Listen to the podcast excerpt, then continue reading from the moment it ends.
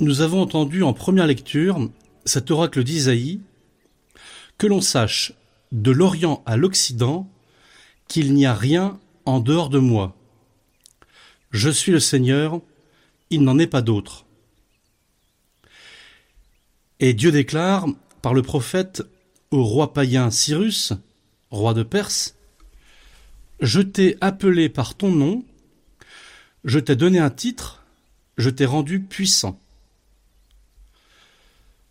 Tandis que nous avons réentendu dans l'Évangile cet adage de Jésus si justement célèbre, Rendez à César ce qui est à César, et à Dieu ce qui est à Dieu. Y a-t-il donc contradiction entre la première lecture de l'Ancien Testament et l'Évangile?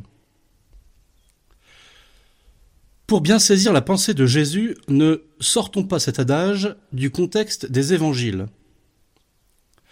Lors de la Passion, à la question de Pilate, ne sais-tu pas que j'ai le pouvoir de te relâcher et le pouvoir de te crucifier? Jésus répond, Tu n'aurais aucun pouvoir sur moi s'il ne t'avait été donné d'en haut. Ce qui correspond assez exactement à ce qu'Isaïe dit à Cyrus au nom de Dieu. Et aussitôt après l'évangile poursuit, Pilate dit à ses Juifs, Voici votre roi. Mais ils se mirent à crier, À mort, à mort, crucifie-le. Pilate reprit, Me faut-il crucifier votre roi? Les grands prêtres répondirent, Nous n'avons pas d'autre roi que César. Terrible parole des grands prêtres qui refusent de reconnaître la royauté de Jésus pour se soumettre tout entier à César. Ne faisons pas d'anachronisme. Nulle part Jésus pose le principe de la séparation de l'État et de l'Église en disant Rendez à César ce qui est à César et à Dieu ce qui est à Dieu. Le rapport entre politique et religion est devenu un sujet majeur aujourd'hui, avec le réveil des nations arabes au XXe siècle et l'influence grandissante de l'islam sur la scène internationale. Le développement des migrations a importé le sujet au sein même de nos sociétés. Alors que la République laïque a voulu placer l'État au-dessus de toutes les religions, et à égale distance d'elle, et que le judaïsme d'abord et le christianisme ensuite. Ont peu à peu intériorisé ce nouvel ordre des choses en se faisant les défenseurs de la séparation de l'État et des Églises, des minorités déterminées aujourd'hui ayant l'islam pour religion bouleversent ce fragile équilibre en défiant la puissance publique de l'État et en proclamant fièrement la supériorité de Dieu sur l'État et leur volonté intrépide de transformer les lois civiles, s'il le faut, pour qu'elles se soumettent à la loi de Dieu. Cette détermination inflexible est impressionnante. Il y a quelque chose qui force notre admiration, peut-être même notre envie si l'on songe à l'attitude des premières générations chrétiennes dans l'Empire romain, qui durant près de 300 ans ont subi persécutions, tortures, martyrs, pour que le puissant et brillant Empire romain change ses lois qui contredisaient la seigneurie de Jésus-Christ. Cette puissante détermination collective des chrétiens aboutit à la conversion de l'empereur romain, Constantin, en 313. Leur maxime fut celle de Saint Pierre face aux autorités du Temple qui voulaient l'empêcher de parler publiquement de Jésus. Il faut obéir à Dieu plutôt qu'aux hommes. On dirait que les musulmans renouvellent ce geste aujourd'hui dans nos sociétés laïques.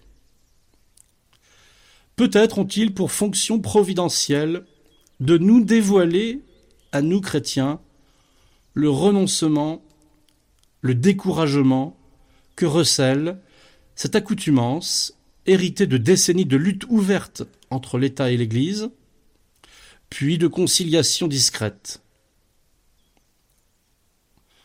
Nous n'avons plus d'autre ambition que d'être vus comme des citoyens exemplaires en se glissant dans les directives de l'État avec l'énergie intérieure et secrète que nous donne notre vie spirituelle pour être les meilleurs élèves. Nous nous sommes bien habitués à la tranquillité confortable de cette situation.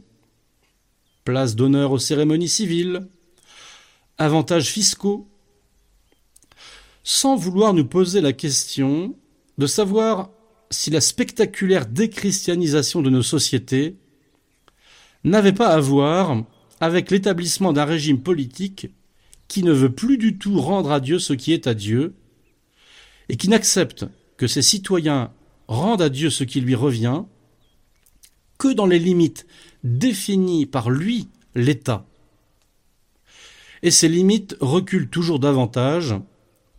La zone de tolérance de la vie religieuse en public se rétrécit comme peau de chagrin. L'adage de Jésus nous sert d'alibi sans aucun scrupule pour l'anachronisme de l'exégèse, à l'heure même de l'historico-critique pourtant. Quand Jésus énonce par ailleurs qu'il n'existe aucun pouvoir sur terre qui ne soit donné d'en haut, et que tout pouvoir lui a été donné au ciel et sur la terre, là, nous regardons ailleurs, cela pourrait affaiblir notre position sociale et nos finances. À l'époque de Jésus, la grande nouveauté, c'est que l'empereur César Auguste vient de se proclamer Dieu et d'instaurer un culte public à rendre obligatoirement à sa personne. La parole de Jésus invite donc à payer l'impôt, à ne pas s'affranchir des devoirs civiques, mais il entend surtout relativiser le règne de César. Le Seigneur veut d'abord dire ne rendez à César que ce qui est à César. Et cette maxime relativise le règne de César. Il n'est pas Dieu, Dieu est plus grand que lui. Il pose ainsi des limites au pouvoir de César. Quand l'empereur romain exige l'impôt, il est dans son droit. Quand il exige qu'on lui rende un culte, il excède son droit. Accepter que César étende son pouvoir au-delà de l'impôt et de l'administration du bien temporel auquel il est destiné, c'est premièrement dérober à Dieu un domaine qui lui est dû, une impiété, et c'est secondairement laisser s'instaurer un pouvoir totalitaire sur l'homme dont le XXe siècle nous a largement montré le spectacle. S'il y a limitation du pouvoir de César pour Jésus, il n'y a pas de limitation du pouvoir de Dieu. Il est le Créateur, tout lui appartient.